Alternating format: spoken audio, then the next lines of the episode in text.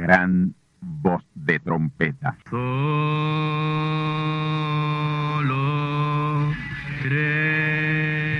Saludos amigos y hermanos radioyentes.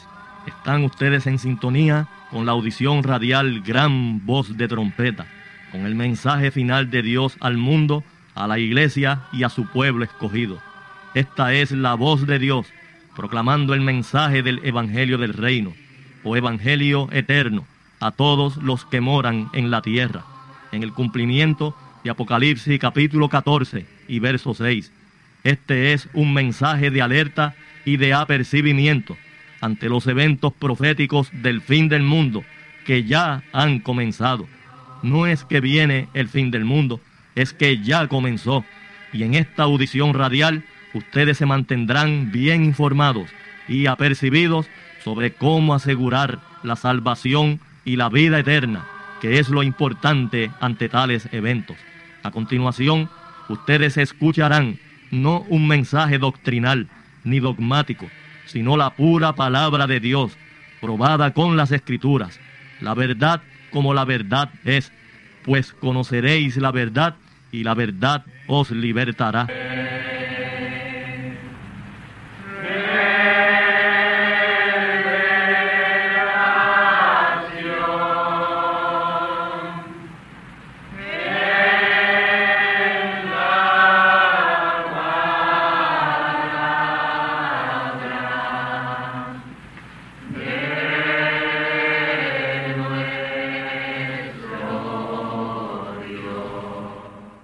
Bendecidos amados, vamos a buscar en nuestra Biblia de inmediato el capítulo 8 de Apocalipsis.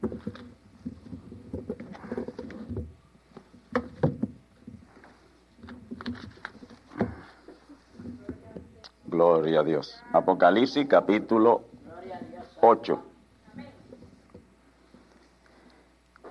Cuando él abrió el séptimo sello, fue hecho silencio en el cielo, casi por media hora. Y vi siete ángeles que estaban delante de Dios y le fueron dadas siete trompetas. Y otro ángel vino y se paró delante del altar teniendo un incensario de oro. Y le fue dado mucho incienso para que lo añadiese a las oraciones de los santos sobre el altar de oro que estaba delante del trono. Y el humo del incienso subió de la mano del ángel delante de Dios con las oraciones de los santos.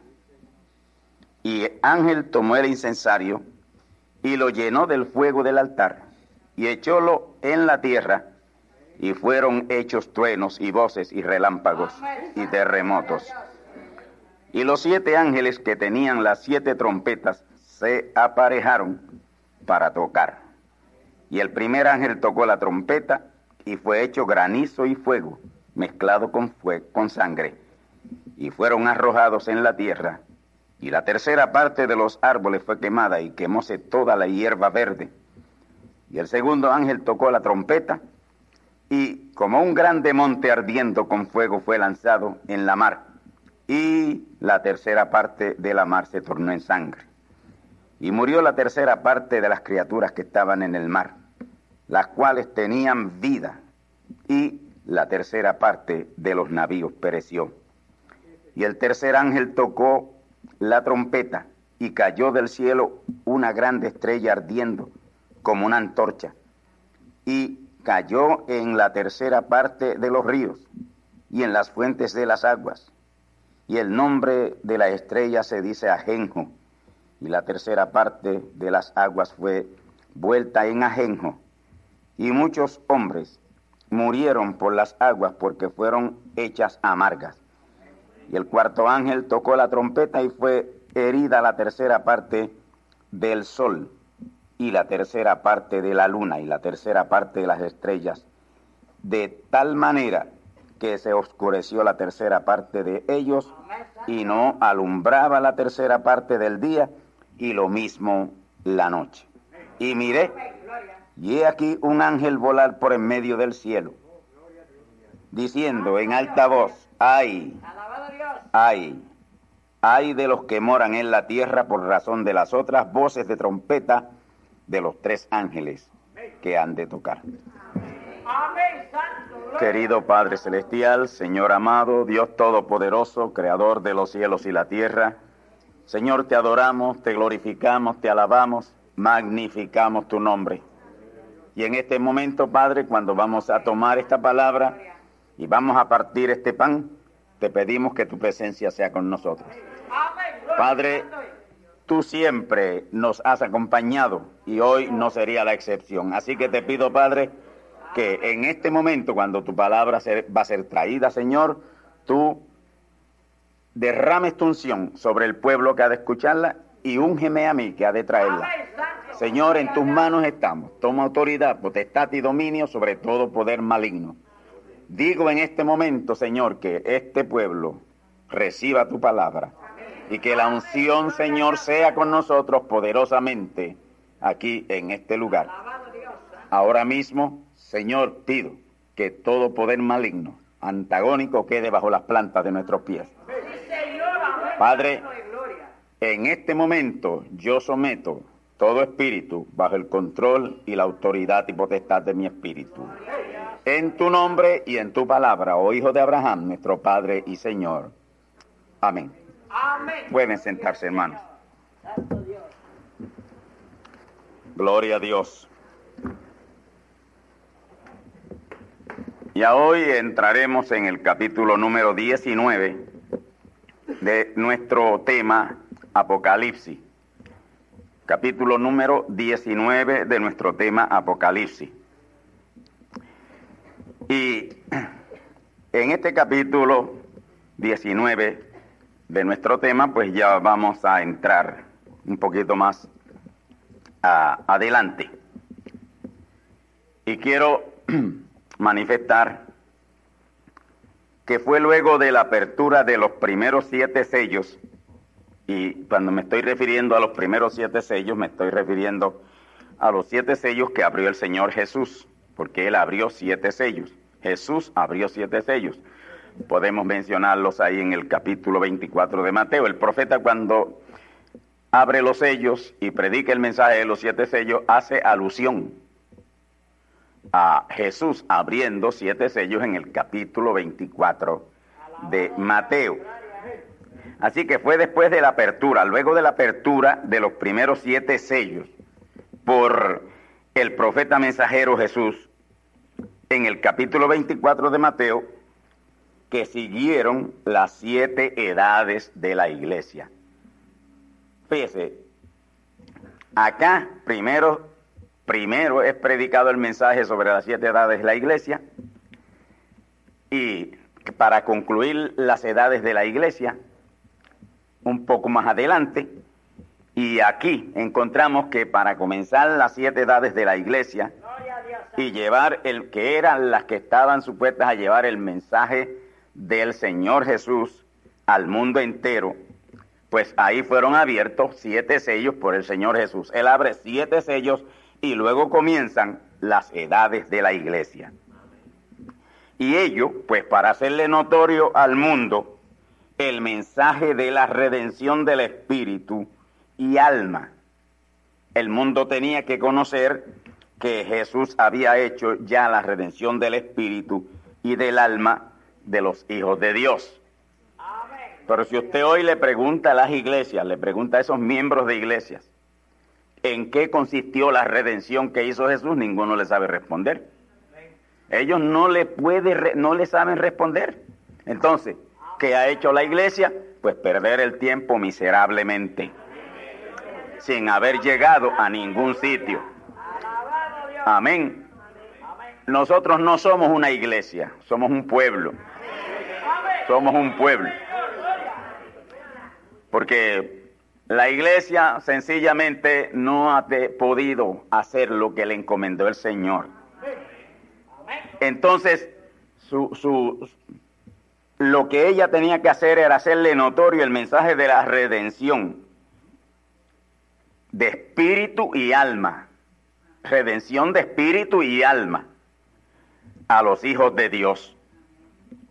Porque los hijos de Dios estaban desparramados por el mundo todos no eran hijos de Dios ni son hijos de Dios. Por ejemplo, cuando este mensaje salga mundialmente, No todos lo pueden recibir. No todos lo pueden recibir. Aunque será una etapa para llamar a la multitud que nadie podía contar. Sin embargo, hay una multitud más grande que la que nadie podía contar que no va a recibir esto. Porque es que el mensaje de Dios y la palabra de Dios es para los hijos. Este es el pan de los hijos. Este es el pan de los hijos. Amén. Y eso tomó lugar, esas siete edades de la iglesia se desarrollaron durante un periodo de 1910 años. Esto tomó 1910 años, pues la primera edad de la iglesia comenzó en el año 53. Del año 33 al año 53 hubieron unos 20 años que fue de edad apostólica, edad de la palabra. Ahí solo 20 años de la palabra. Una vez que comenzaron las siete edades de la iglesia con la edad de Éfeso, ya ahí comenzó la perversión. Ya ahí comenzó a meterse el caballito aparentemente blanco, pero que no era blanco nada. Amén. Pero es imposible que una mentira se pueda establecer si no se proyecta o se trae como si fuera la verdad. Yo siempre he dicho, mire, no hay una sola religión en el mundo que no tenga algo de verdad. Pero esto no es asunto de tener algo de verdad, sino tener la verdad. Si yo, y esto no le gusta a la gente escuchar esto, pero yo lo digo porque yo sé lo que estoy diciendo. Si yo supiera que yo no estoy predicando toda, toda, toda la verdad, yo no estaría predicando. Pero yo les aseguro que estoy predicando toda la verdad y tengo toda la verdad.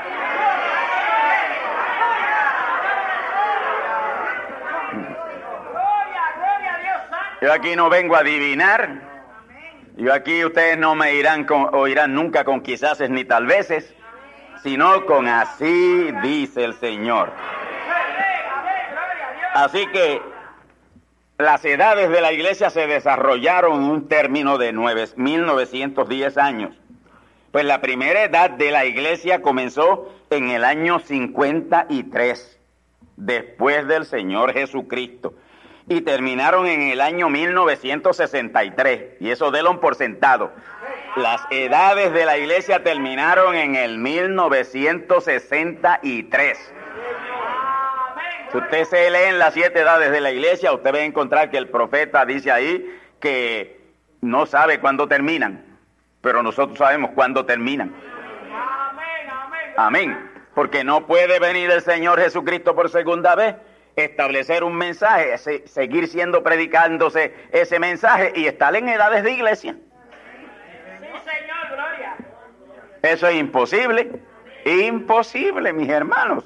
Bendito el Señor. Y en el año 1963 fueron abiertos los segundos siete sellos. Segundos siete sellos, porque son tres siete sellos. Todo lo de Dios en tres, son tres, siete sellos. Los primeros siete sellos los abre Jesús, los segundos siete sellos los abre el profeta mensajero Branham y hay unos siete sellos que tienen que ser abiertos. Amén. Gloria al nombre del Señor. Y esos siete sellos que abrió el profeta mensajero Branham, pues seis de ellos están en el capítulo 6 de Apocalipsis y el séptimo está en el capítulo 8 y verso 1. Y luego de la apertura de los segundos siete sellos, fue el llamado a subir al cielo, al cielo, que es la edad celestial, que es la edad de la palabra, edad celestial, edad de la palabra. Amén. Apocalipsis 4.1. Y ahí aún estamos esperando por alguna simiente predestinada que aún puede subir. Porque uno de los mensajeros, uno de los mensajeros, el segundo de los mensajeros, Irenio, dijo que cuando entrara la última simiente predestinada, la última simiente predestinada, ahí habría ya consumación. Y si estamos aquí todavía, que estamos aquí todavía haciendo repeticiones porque ya el mensaje está dado. Amén. Si estamos aquí todavía, yo les diría merodeando, esperando.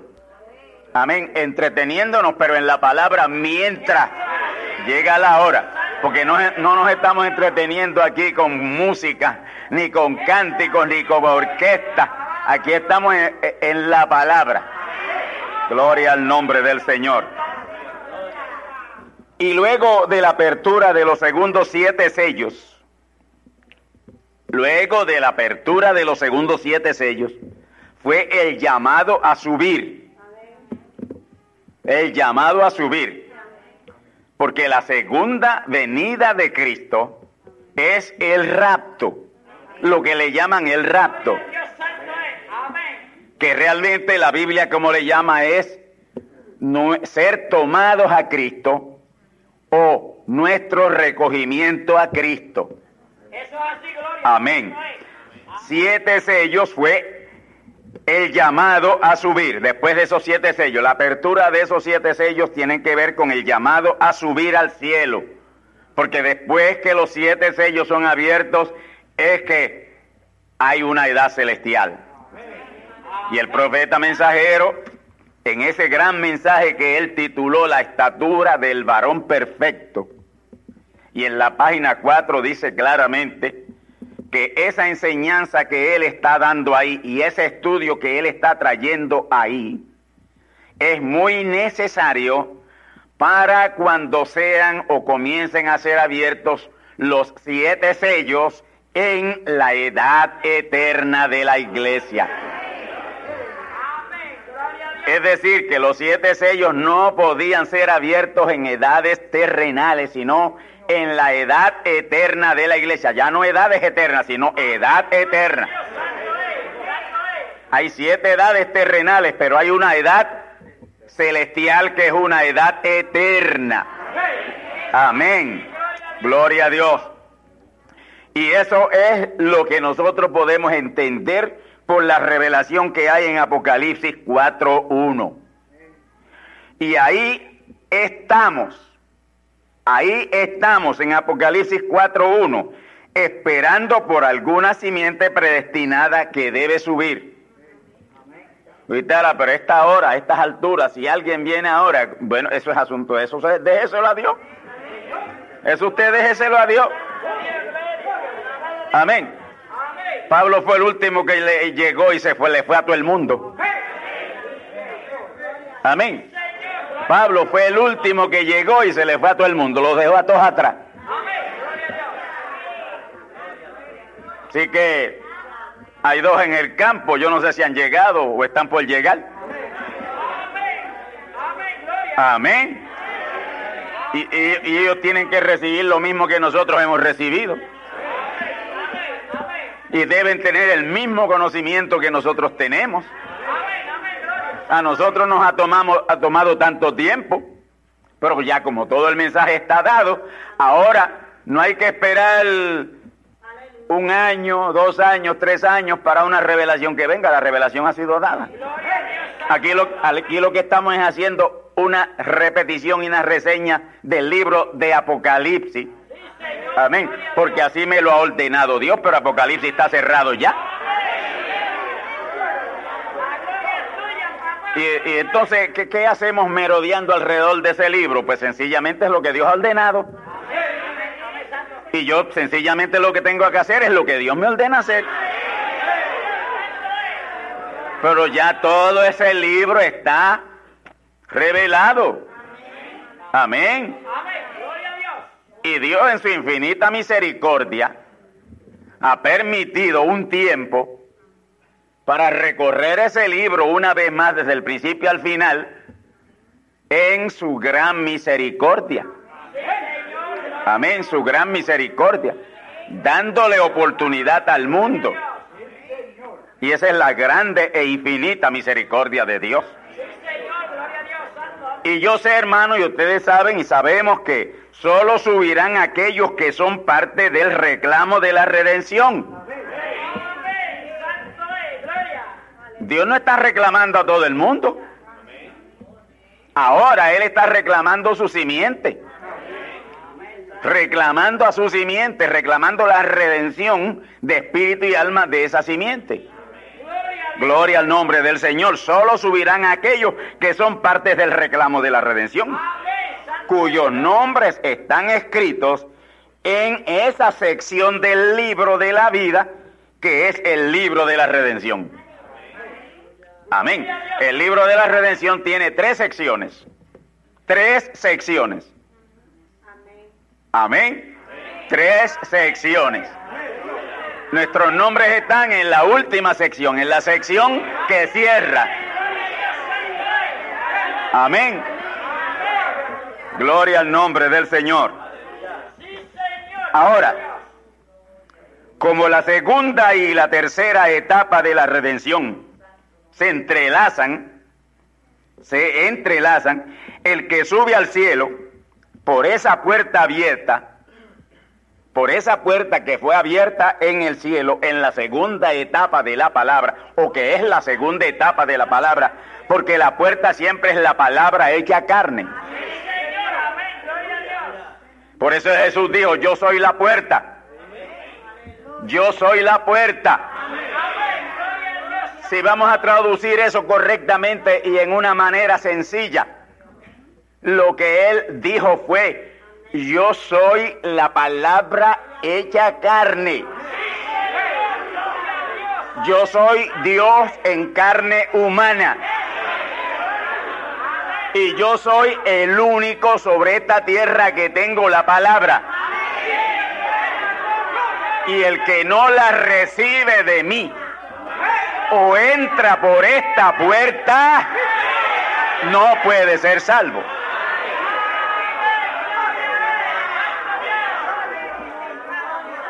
Bendito el Señor. Cuando Jesús hecho, Dios hecho carne en él, estaba sobre la tierra, el único que tenía la palabra era él. Y se lo podemos probar con la Biblia porque hay infinidades de escrituras que lo prueban. Pero le voy a dar una. ¿Recuerdan aquel hombre, aquel muchacho rico que estaba interesado en su salvación? Él quería ser salvo. Y vino sobre el Señor, donde el Señor y le dice, ¿y, ¿y, qué haré para tener la vida eterna? ¿Qué haré para tener mi salvación? Él era riquísimo y el Señor le dijo, probándolo, poniéndole una piedra en el camino a ver si la podía quitar. El Señor le dijo, pues ve y vende todo lo que tiene y dáselo a los pobres. Bajó la cabeza, no le hizo más preguntas y se fue. Pero a otro que vino, haciéndole la misma pregunta, le dice, pues mira, como único se puede ser salvo es creyendo en el que Él ha enviado. Dios no tiene muchos enviados hoy y nunca ha tenido muchos enviados. En los mismos días de los apóstoles ya partido el Señor. Quien tenía la palabra era Pablo, no era Pedro. No era Pedro, era Pablo. No era Mateo. No era Juan, era Pablo. Ese era el enviado de Dios. Y el que quería ser salvo durante ese tiempo tenía que ir a Pablo. Pablo era el que tenía el mensaje. Pedro podía equivocarse. Juan podía equivocarse, pero Pablo no podía equivocarse.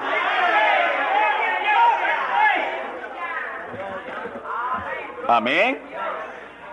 Cuando vino el profeta mensajero Branham, él tenía el mensaje. Él era la palabra. No se podía ir a otro sitio. ¿Pero entendió esto la iglesia? ¿Entendieron esto los cristianos? Ni lo entendieron, ni lo han entendido, ni lo entenderán. Por eso es que encontramos el terrible revolú que hay hoy. Y como dicen por ahí muy bien, el lío de los pastores. Bendito sea el Señor para siempre. Gloria a su nombre. Así que hermanos, solo pueden subir, solo pueden llegar a esa edad celestial, subir arriba, subir a la edad celestial, que es lo que es el rapto. La gente oye en esto, los denominacionales oyen esto y dicen, pero entonces, ¿cómo puede ser? Si nosotros hemos enseñado que vendrá un ángel con una trompeta, o con un trombón de vara, o con un clarinete, o con un saxofón, que aparecerá y se parará en un lugar estratégico del cielo, y Dios hará que toda la tierra lo vea. Y él allí precede al Señor Jesús, él viene delante del Señor Jesús. Esa es la enseñanza que tiene la iglesia. Y él se parará delante del Señor Jesús y le va a decir, aquí está Él, suban todos al encuentro con Él. Solo subirán aquellos que son parte del reclamo de la redención. Solo, nada más, nadie más. Esto no es asunto del que se esfuerce y quiera. Esto es asunto del que Dios preordenó.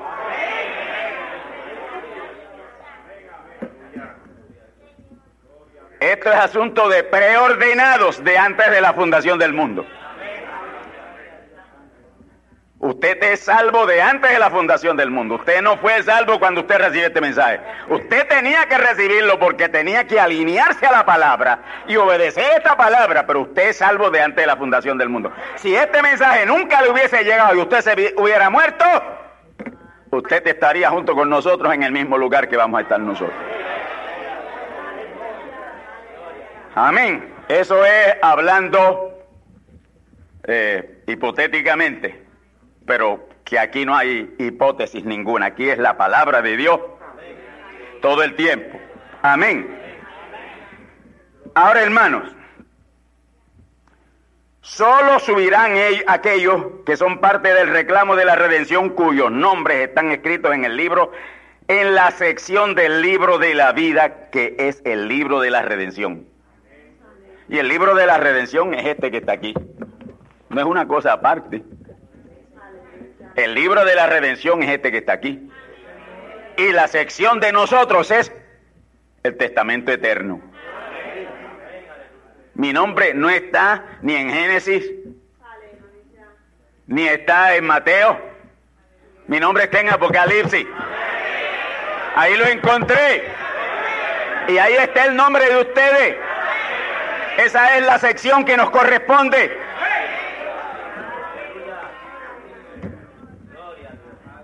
Me oyen los teólogos, dicen que estoy loco, pero ustedes saben que no. Amén, ustedes saben que no es así.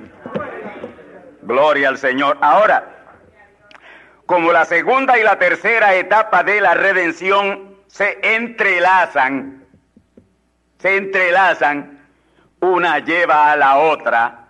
Amén. El que sube al cielo por esa puerta abierta, el que sube al cielo por esa puerta abierta, que es la segunda manifestación de la palabra en carne humana, porque la palabra es siempre, la puerta es siempre la palabra en carne humana. Amén. Por lo tanto, el que sube al cielo por esa puerta abierta, el que sube a la edad celestial, a la edad de la palabra, por esa puerta abierta, se encontrará, encontrará con la puerta en la puerta. Va a encontrar otra puerta. Y les digo, puede que alguien haya hallado esa puerta y ahí esté merodeando en esa puerta, en esa puerta y no encuentre la otra. No va a subir completamente. Amén.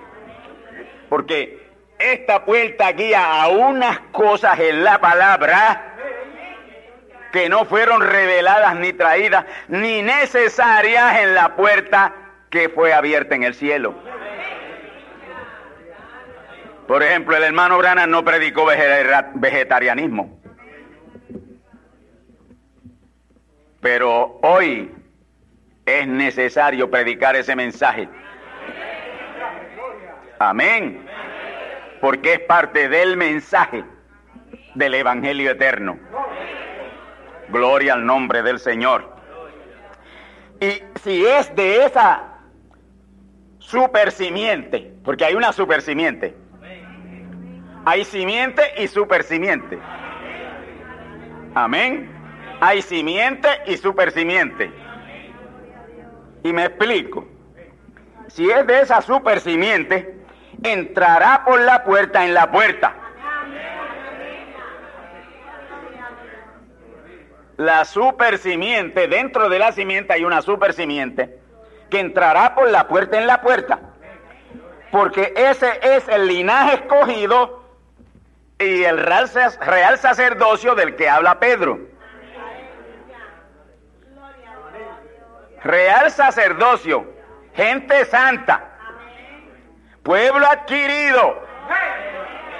Amén. Linaje escogido. El profeta la llamó la super raza. Y él dijo que la novia de este día es una super raza. Este fue el problema de Hitler.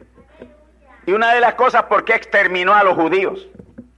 Porque él sabía que los judíos eran una raza superior a los alemanes.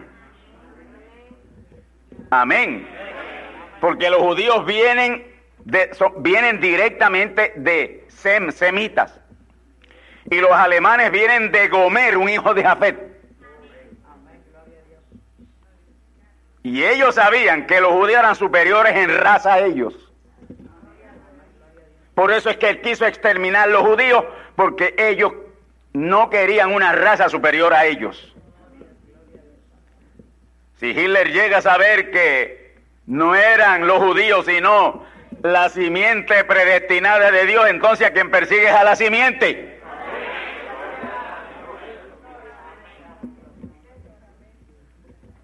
Nosotros somos hoy una super raza.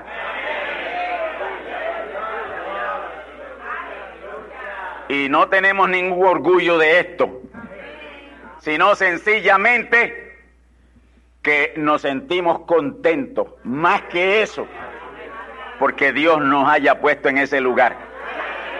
Quizás quizá seamos los peores, pero a Dios le plugo. Amén. A Dios le plugo. Los que en la hora final del Omega anunciarán las virtudes del Evangelio eterno. De eso nos habla Pedro. Amén. Un linaje escogido, real sacerdocio, para que anunciemos ¿qué? Las virtudes.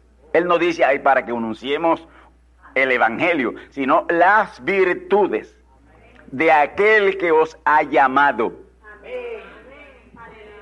entonces habrá un pueblo virtuoso en los últimos días que estará anunciando cosas que ojo no vio, oído no oyó, ni le han subido al pensamiento a la gente. Si vienen aquí las oyen, si vienen aquí las oyen, porque eso es lo que estamos predicando aquí. Amén. Esas cosas que no han oído por allá en esos sistemas denominacionales y que no han subido al pensamiento humano. Aquí se están predicando. Si vienen aquí las oyen, pero no las pueden entender y se van y no regresan. Imagínense, hay algunos que vienen y saben que esto es la verdad porque esto es la verdad. Y se van y no vienen. Y saben que es la verdad. Amén. Pero le es muy duro, le es muy duro. Así dice el apóstol Pedro, que somos linaje escogido, real sacerdocio, para anunciar las virtudes de aquel que nos ha llamado. Esto lo vamos a ver en Apocalipsis capítulo 8, versos 3 al 5. Ya lo leímos, pero vamos a ver esto una vez más por aquí, hermano. Y otro ángel vino y se paró delante del altar, teniendo un incensario de oro, un incensario de oro, y le fue dado mucho incienso para que lo añadiese a las oraciones de todos los santos sobre el altar de oro que está delante del trono. Amén. Vamos a deshacernos ahora por un momento de conceptos, porque a veces los conceptos no nos permiten entender estas cosas profundas de Dios. Nos llenamos de conceptos, tenemos un concepto del trono, creemos, y la mayoría de la gente cree que en el trono tiene que haber una silla de oro, una silla muy bonita, y una corona por allí para cuando el rey venga se la ponga. Dice, eso es lo que visualizamos. Pero lo sencillo de todo ello es que el trono no es nada de eso. El trono es siempre un instrumento. Bendito el nombre del Señor. Y aquí en este capítulo 8 y verso 1, ahí está el séptimo sello de los segundos siete sellos. Apocalipsis 8.1 es el séptimo sello de los primeros siete de los segundos siete sellos. Los siete sellos que abrió el profeta mensajero Branham. Amén. Y aquí, fíjese lo que dice, sencillamente todo lo que hay del séptimo sello en Apocalipsis 8.1. Y cuando él abrió el séptimo sello, cuando él lo abrió, y aquí está diciendo esto que lo abrió. Entonces, si aquí Apocalipsis 8.1 dice que lo abrió, eso quiere decir lo que dice, que lo abrió. Y cuando él abrió el séptimo sello, fue hecho silencio en el cielo casi por media hora. Y como la predicación del séptimo sello no dice nada, es silencio, amén. Por eso todos los que leen el séptimo sello dicen, pues no está abierto, si él mismo dice que no está abierto. Porque es silencio. Es silencio. El séptimo sello nunca habla de sí mismo. Nunca habla de sí mismo. Jesús nunca habló de sí mismo. Branham nunca habló de sí mismo. Ellos si hablan algo lo hablan parabólico o entre líneas para que la verdadera simiente reciba lo que es. Porque si Pedro allá no llega a saber que Jesús era el Cristo, para ningún lado que iba. Amén. Y en el ministerio del profeta mensajero Branham, aquellos que verdaderamente estaban señalados de Dios y elegidos de Dios, tenían que saber que ese hombre era el Cristo. Amén.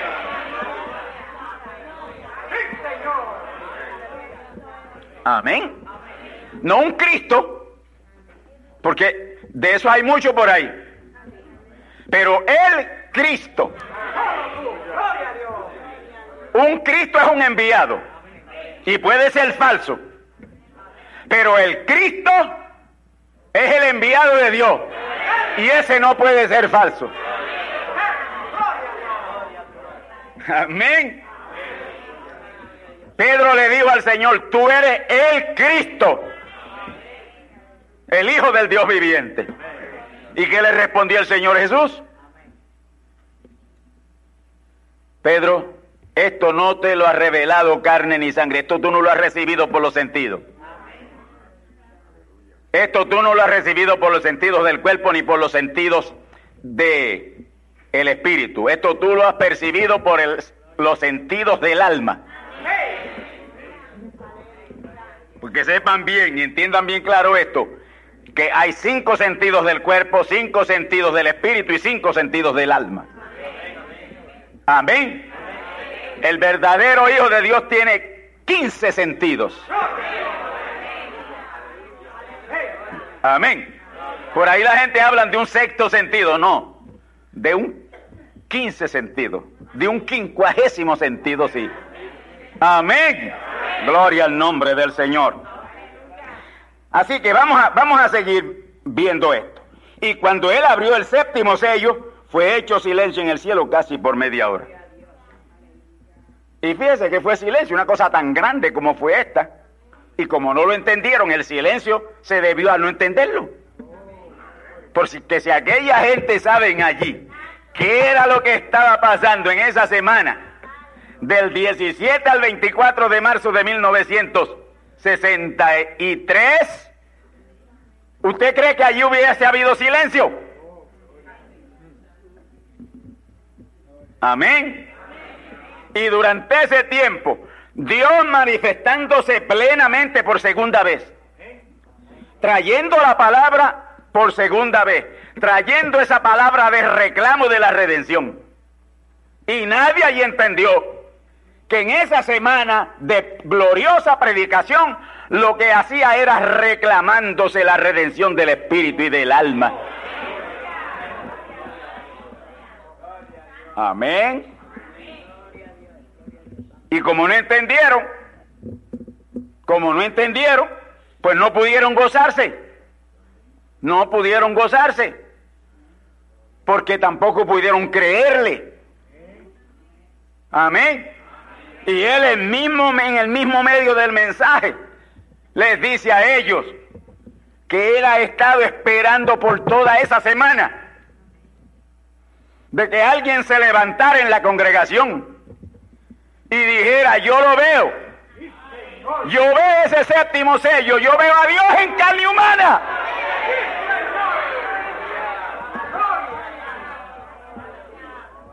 Amén. Gloria al Señor. La próxima semana escucharán ustedes la segunda parte. No dejen de escucharla. Y ahora vamos a la sección de preguntas y respuestas.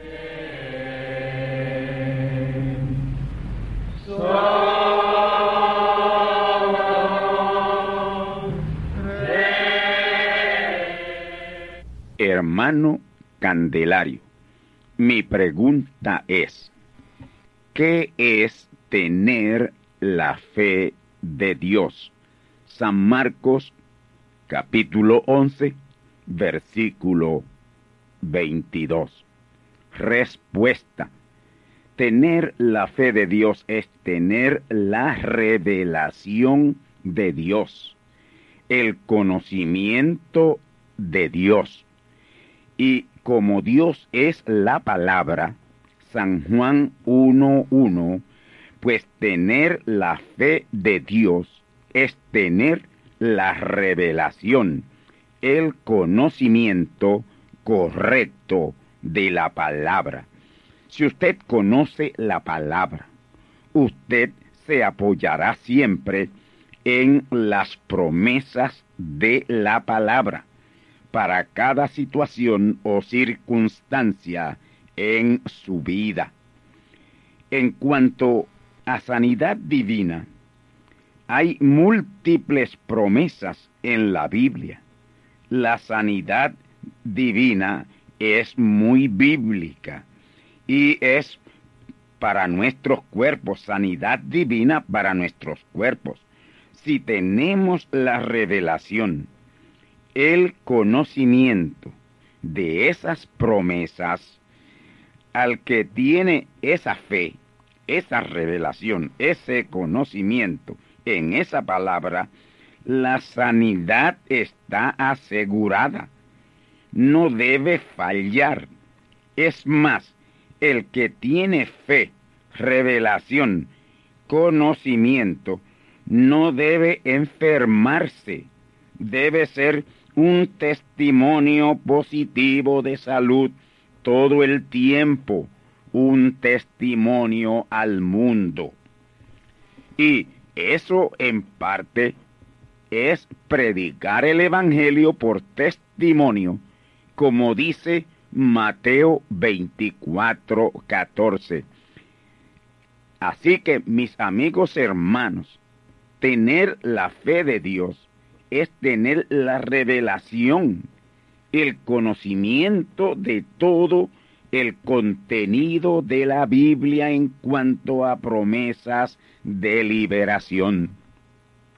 Esa fe, esa revelación, ese conocimiento, lo tenemos. Practiquémoslo. Ahora, lo de San Marcos 11, 23. Decirle al monte, quítate y échate al mar. Esa es una manifestación adámica. Una manifestación adámica. Porque amigos y hermanos, Dios cerrará y va a cerrar el ciclo con una manifestación adámica. Adán fue el hombre con más poder, con más autoridad. Adán era un hombre con poder ilimitado. Adán era omnisciente, era omnipotente, era omnipresente. No ha habido todavía sobre la faz de la tierra un hombre con el poder y la autoridad de Adán. Pero eso es lo que estamos esperando porque ese es un ciclo que tiene que cerrarse. Y por lo tanto, lo de San Marcos 11, 23, decirle al monte, quítate y échate al mar, esa es una manifestación adámica. Eso lo vamos a ver y bien pronto.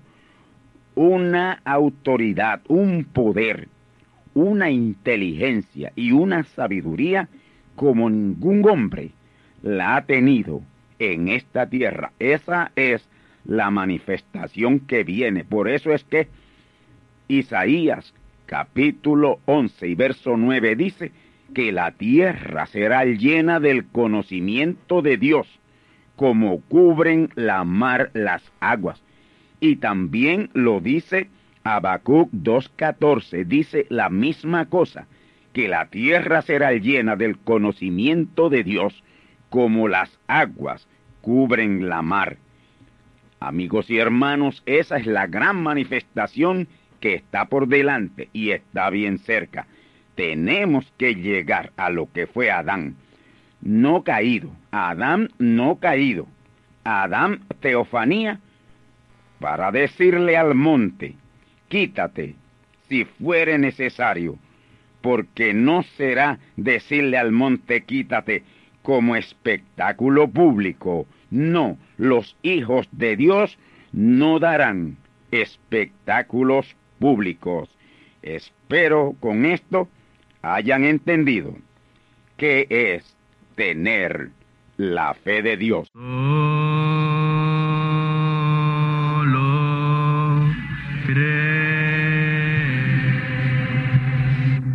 Y ahora hemos llegado al momento de liberación por la palabra hablada.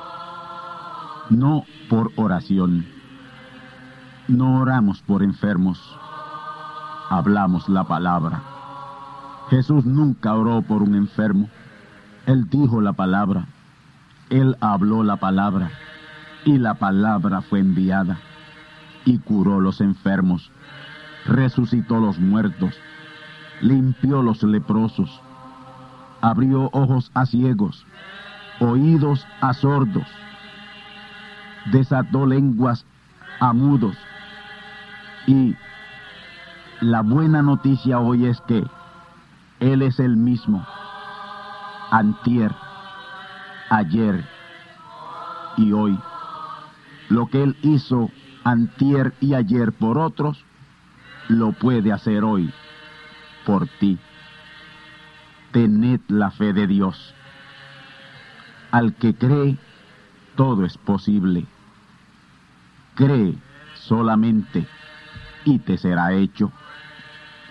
Enfermedad maligna, enfermedades producidas por demonios, virus, bacterias y gérmenes, os echo fuera y os maldigo con maldición de muerte.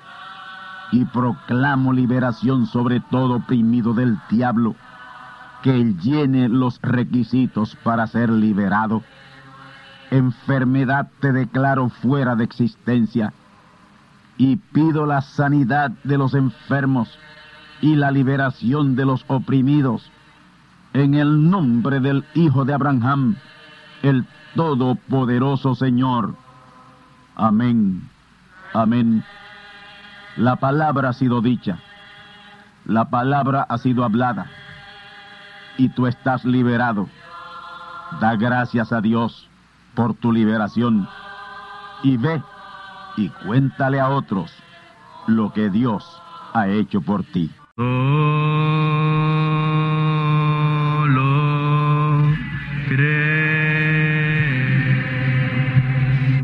Amigos y hermanos radioyentes, han escuchado ustedes la audición radial Gran Voz de Trompeta y nuestra dirección postal es Gran Voz de Trompeta, apartado 1630, Canóbanas, Puerto Rico, 00729.